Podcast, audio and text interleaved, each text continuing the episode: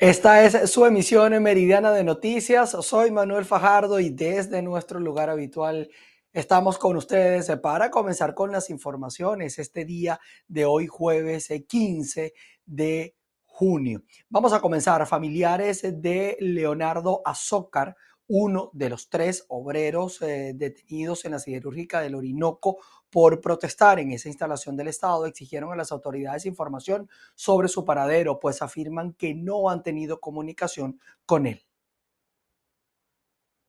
Gracias por este contacto. Familiares de Leonardo Azócar, uno de los tres trabajadores de Sidor que fueron arrestados por encabezar una protesta dentro de esta fábrica, dijeron que desconocen el estatus judicial de su pariente. Relataron que la última vez que supieron de él fue el pasado domingo en la madrugada cuando salió de su casa rumbo a la manifestación. Denunciar que tanto a Daniel como a Leonardo se le ha violentado, se le ha negado el derecho a la libre defensa. Están así que hoy, después de cinco días, aseguro que no es una detención, sino un secuestro ya que no ha habido modo ni manera de nosotros poder ver a nuestro hermano. No le han permitido ni siquiera que los abogados entren. Se lo llevaron y ellos mismos pusieron la defensa.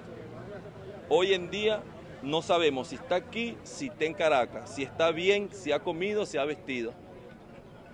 Le hago un llamado al fiscal de la Corte Penal Internacional y a la reunión que hay ahorita en Ginebra que pongan eso sobre el tapete.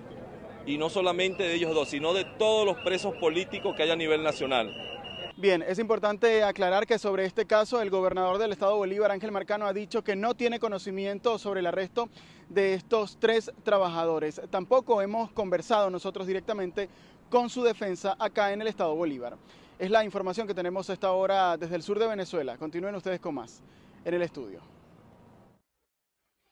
Nos vamos hasta el estado Táchira porque el Sindicato de Trabajadores de la Alcaldía de San Cristóbal denunció ser víctima de presunto acoso laboral. Lorena Bornacelli nos cuenta los detalles. Saludos desde el Estado Táchira. El Sindicato de Trabajadores de la Alcaldía del municipio de San Cristóbal, capital del Estado Táchira, denunciaron ser víctimas de acoso. Esto a propósito de distintas detenciones que ya se han registrado en el pasado dentro de la municipalidad. La persecución que existe a lo interno en los trabajadores.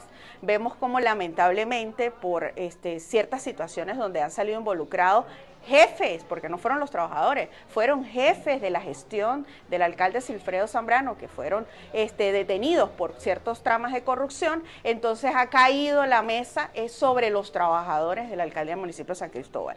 Eh, lamentablemente, pues sí, nos sentimos en una ola de acoso, en una ola de persecución, este, donde lamentablemente el funcionario ya no se puede acercar a otra oficina porque de una vez lo tildan de gestor, lo tildan de que está haciendo una función indebida, tú no puedes preguntar por algún proceso o asistir o asesorar a un contribuyente en la alcaldía porque eres tildado de que estás haciendo un acto de corrupción. La dirigente sindical aseguró que desde hace un año y medio no ha podido establecer comunicación con el alcalde de la ciudad de San Cristóbal para lograr exponer este tipo de problemáticas. Reportó desde el estado Táchira Lorena Bornacelli. En el estado Zulia, las fallas en los servicios públicos mantienen afectados a los pacientes crónicos. Tal es el caso de las personas con insuficiencia renal que cada día se ven afectados o por la falta de máquinas dializadoras. Establecemos el presente contacto desde el estado Zulia. Pacientes renales de la ciudad de Maracaibo denuncian la avería de distintas máquinas dializadoras del Centro Médico de Occidente, así como fallas en el suministro de combustible. Eh, bueno, te cuento, este es un padecimiento que es de larga data. Ya desde hace aproximadamente siete años, el tiempo que llevo yo en diálisis, la asistencia social para los pacientes renales ha venido desmejorando progresivamente y paulatinamente. Este, tenemos un déficit ahorita de, máquinas. Este centro este, de diálisis CDO fue un centro piloto en su momento, con más de 34 máquinas. Ahora ven, hay solamente 9 máquinas. Eso viene en el deterioro de la salud del paciente renal. Porque si no tenemos la máquina suficiente, no nos dan este, una calidad de diálisis óptima. Y como para nadie es un secreto, nosotros los pacientes renales ya vimos lo que teníamos que dar. Aquí no hay quien trabaje porque no podemos. Vamos quedando ciegos, vamos quedando en silla de ruedas, vamos quedando... Esa es la realidad nuestra. No producimos. Entonces dependemos de lo que nos regala un hijo, de lo que nos regala el, familiar. Entramos en crisis por la gasolina. Yo no vengo a pedir gasolina, pero bastante falta que nos hace porque llegamos a una bomba y no 10 litros es lo que te puedo apoyar. ¿Qué hacemos con 10 litros? Como me pasó a mí en la, en la, bomba de la R para allá por ahí en la Concepción. Me dieron 10 litros, vivo en los bucales para venir para acá una sola vez. Sigo con el problema. No existimos para nadie. Estamos desasistidos socialmente. Nosotros no tenemos nada. Aquí hay gente que no tiene cómo gastar dólar y medio en pasaje cada vez que viene. Cuando a veces se pegan a la máquina y no han tenido un bocado de lo que comían en la boca. Porque yo soy uno de esos casos. El llamado que realizan los pacientes renales es a las distintas autoridades de los tres niveles de gobierno para poder atenderlos y ellos puedan cumplir con sus respectivas diálisis. La información que podemos aportar desde la ciudad de Maracaibo, reportó María Carolina Quintero. El Instituto Autónomo del Hospital Universitario de los Andes se tiene una nueva directora buscando mejorar algunas áreas críticas del centro asistencial más importante del Estado de Mérida. Amigos de BPI en el Estado de Mérida, la nueva directora del Instituto Autónomo Hospital Universitario de los Andes, Nelly Molina, ofreció declaraciones acerca del estado en que se encuentra este importante centro asistencial y los planes que tienen en su gestión. Vamos a escuchar sus declaraciones. Bueno, el hospital todos los merideños y merideñas conocemos cómo se encuentra nuestro centro de salud eh, en la situación actual. El ciudadano gobernador del estado ha venido fortaleciendo eh, los diferentes servicios y haciendo grandes esfuerzos para la recuperación del mismo. Sin embargo, ciertamente hay áreas críticas como son el área de la emergencia y el área quirúrgica, en donde eso es lo primero que nosotros hemos priorizado a fin de descolapsar y garantizar la atención médica directa y oportuna allí a nuestros usuarios y pacientes que todos los merideñas y merideñas y las personas que vienen referidas saben cómo es nuestra área de emergencia. Tenemos en primer lugar lo que es la dotación de insumos y suministros para lo que es la atención directa al paciente, bien sea el paciente hospitalizado, el paciente que va al área quirúrgica o los pacientes que están en los diferentes servicios. Una lista de insumos que, bueno, que el Ministerio del Poder Popular para la Salud en conjunto debemos articular a fin de que el paciente lleva esa lista y a veces hace un peregrinar por las diferentes instituciones con la consecución de los insumos para poder atenderse su, su, su necesidad de salud. Entonces, en este sentido, todos en conjunto vamos a hacer una revisión de tal forma que el paciente se le minimice un poco esta lista de insumos y puedan ser atendidos de forma oportuna. En otro orden de ideas, también tenemos el déficit de recursos humanos, muy importante, un déficit en todas las especialidades, pero especialmente en las áreas de enfermería y en áreas críticas. Estamos haciendo un plan, digamos allí, de contingencia que nos permita también tener estos servicios desde hospitalización hasta unas áreas quirúrgicas o UCI, personal de enfermería.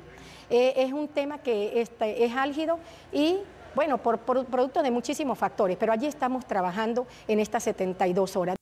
Se espera que en los próximos días comiencen a ejecutarse los planes del nuevo equipo de trabajo de la directiva. Desde el Estado de Mérida, soy José Gregorio Rojas, BPI TV. Y en el estado Lara, autoridades regionales y municipales atienden afectaciones por las lluvias registradas la noche de este miércoles.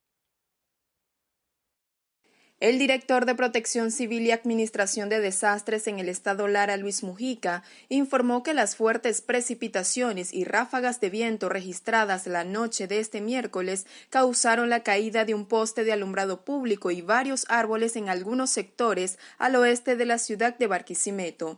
De acuerdo al reporte de Protección Civil, la parroquia guerrera Ana Soto del municipio Iribarren fue el más afectado. Las lluvias ocasionaron la caída de un árbol y un poste de alumbrado público público en el sector San Francisco, mientras que en el sector Santa Bárbara se registró la voladura del techo de una vivienda, por lo que el sistema de gestión de riesgos se desplegó para atender de forma inmediata estas incidencias. Asimismo, el equipo de la Corporación Eléctrica Nacional en Lara también se desplegó en los sectores debido a los daños registrados en el tendido eléctrico de la zona por las fuertes ráfagas de viento acompañado de descargas eléctricas.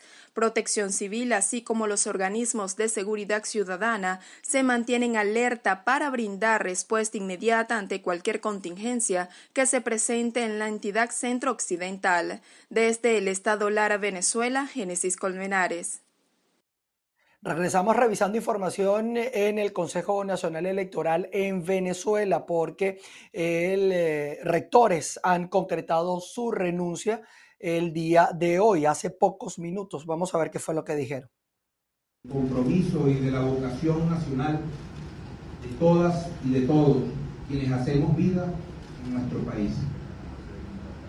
Por ello que, en aras de contribuir con este noble objetivo, quienes suscribimos esta declaración hemos puesto nuestros cargos a la orden de la Asamblea Nacional para que sea el Poder Legislativo facultado constitucionalmente el que una vez más designe a un Consejo Nacional Electoral que represente el consenso y las aspiraciones de los sectores democráticos del pueblo venezolano.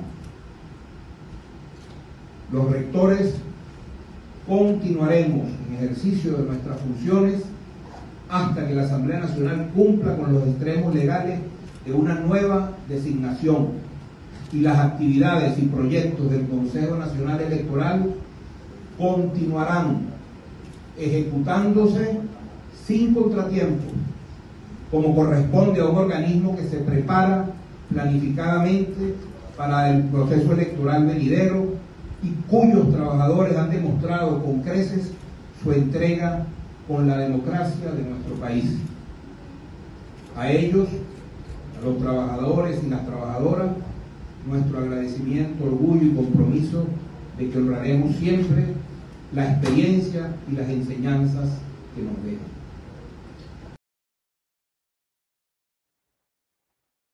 Escuchaban allí mm, declaraciones de Pedro Calzadilla, quien es el eh, presidente del Consejo Nacional Electoral en Venezuela. Vamos a continuar con más informaciones. El gremio de motorizados en el estado Trujillo hizo un llamado a las autoridades, todo esto para sortir de combustible a precios subsidiados. Saludos, gracias por este contacto. El gremio motorizado en el estado Trujillo se pronuncia ante las dificultades que se les presenta para poder cargar combustible. Vamos a escuchar lo que nos dijeron. De 10 estaciones de servicio que tiene el gremio motorizado, de 10 estaciones de servicio que tiene el Valera, el municipio Valera, solamente dos están asignadas para los motorizados, dolarizadas. O sea, los vehículos de cuatro ruedas tienen las 12 estaciones de servicio para ellos, para nosotros no. Hay una discriminación hacia el gremio motorizado. No sabemos por qué razón está sucediendo esto. Tenemos los mismos derechos, tenemos las mismas dificultades. Necesitamos trabajar y necesitamos ese preciado líquido para poder trabajar y llevarle sustento a nuestra familia. Esa es la preocupación que tenemos. Cada día se agudiza más. Mira lo que ha sucedido estos días. No le estamos pidiendo que nos surtan 20 litros, 30 litros de gasolina, sino que nos, nos respeten primero en las estaciones de servicio. Hay una anarquía fuerte en las estaciones de servicio, dolarizada, que será en la subsidiada. Queremos la gasolina para nuestros trabajadores, para los mototaxistas, para los profesores, para los maestros, para la gente del campo, para la gente de trabajadores, para ingenieros, doctores. Aquí tenemos de todo un poco. En este gremio hay todos unos grandes trabajadores.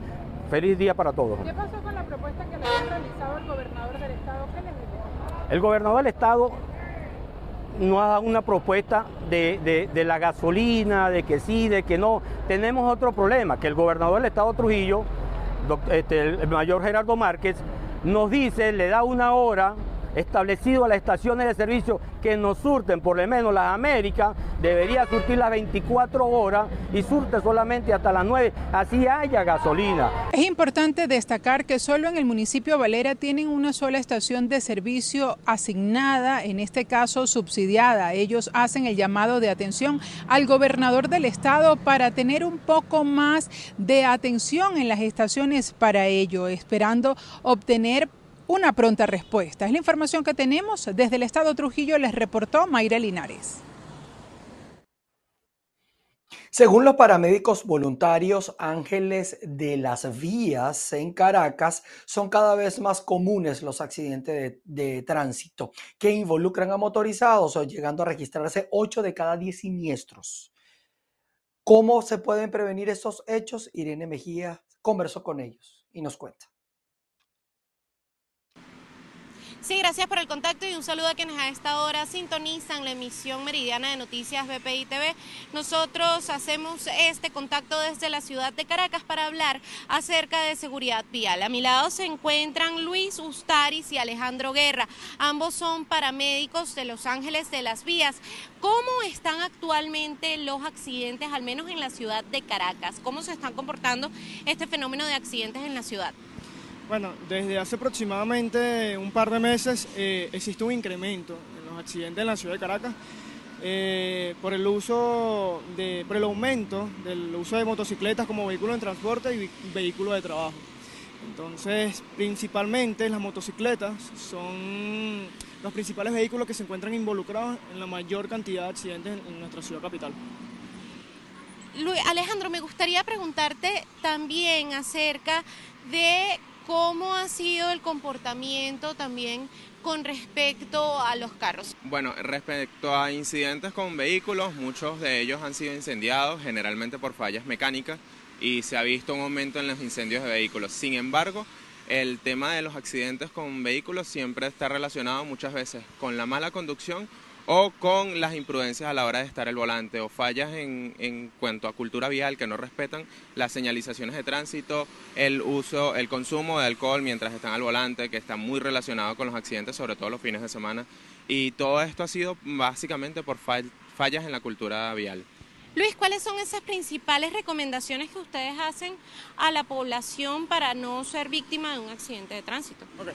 Principalmente si van a consumir bebidas alcohólicas, no manejen. Es mejor designar a alguien que no esté consumiendo la bebida alcohólica para que pueda manejar. ¿okay? Eh, lo segundo es respetar lo que son las señalizaciones de tránsito, respetar los semáforos, eh, hacer uso de las luces de cruce y mm, disminuir la velocidad. En las autopistas no vemos mucho exceso de velocidad y muchas veces el exceso de velocidad es causa de accidentes de tránsito. Alejandro, por último, preguntarte también qué pueden hacer quienes se encuentren quizás un accidente de tránsito en alguna vía del país, qué pueden hacer estas personas también, qué no pueden hacer estas personas con los involucrados en un accidente de tránsito. Bien, lo principal a la hora de presenciar un accidente es tratar de mantener la calma, aunque es bastante difícil, es necesario para poder pensar de forma adecuada. Evidentemente tratar de contactar un número de emergencia, ya sea el número eh, nacional, que es el 911, o un número local, dependiendo del municipio en donde se encuentren. Generalmente la respuesta municipal es mucho más rápida. Y también este, asegurarse que la zona esté ah, bien acordonada, porque si es en una vía expresa y siguen circulando vehículos de forma excesiva de velocidad, pueden ocasionar más accidentes. Entonces tratar de, que, de que los demás vehículos disminuyan la velocidad y por supuesto no involucrarse en exceso con el accidente, de tipo que puedan lesionar más a la persona que ya ha sido, eh, ha tenido lesiones por el mismo accidente.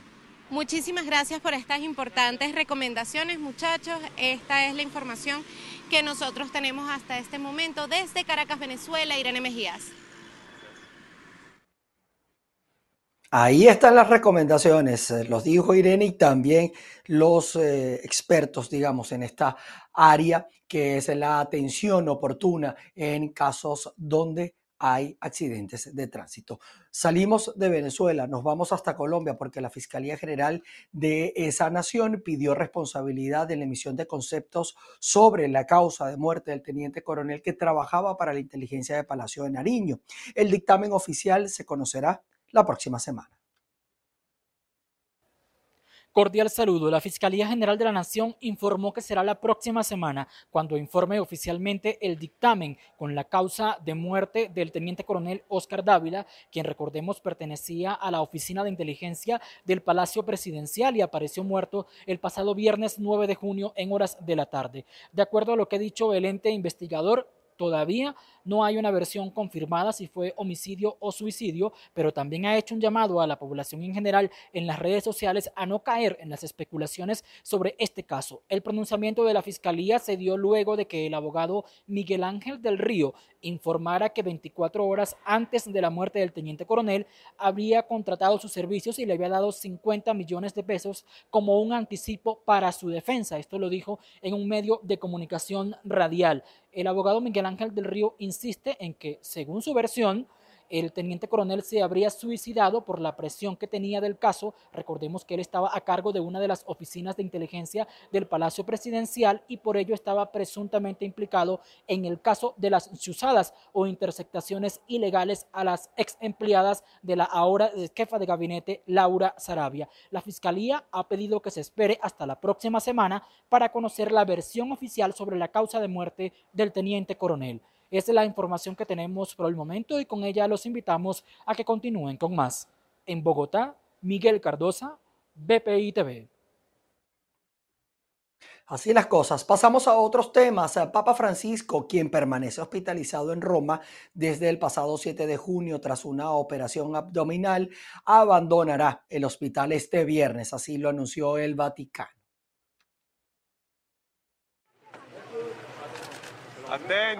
El Papa Francisco abandonará el viernes el hospital de Roma en el que se encuentra internado.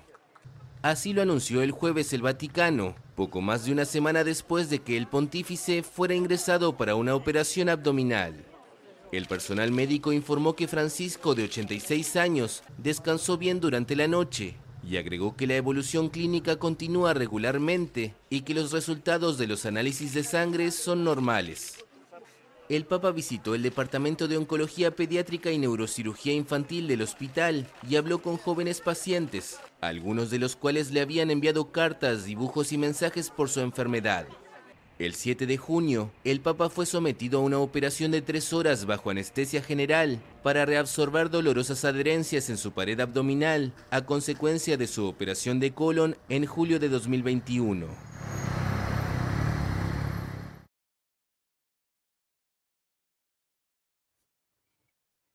Enhorabuena por Papa Francisco. Nosotros con esta noticia positiva, por supuesto, para todos los eh, quienes de alguna manera tienen la fe en la Iglesia Católica, que estaban esperando la recuperación de Papa Francisco. Nosotros llegamos al final de nuestra emisión meridiana de noticias. Gracias a ustedes siempre por estar y preferirnos y estar informados a través de nuestras plataformas. Nosotros nos vamos a ver nuevamente con ustedes a las 6 de la tarde, así que aquí los voy a esperar.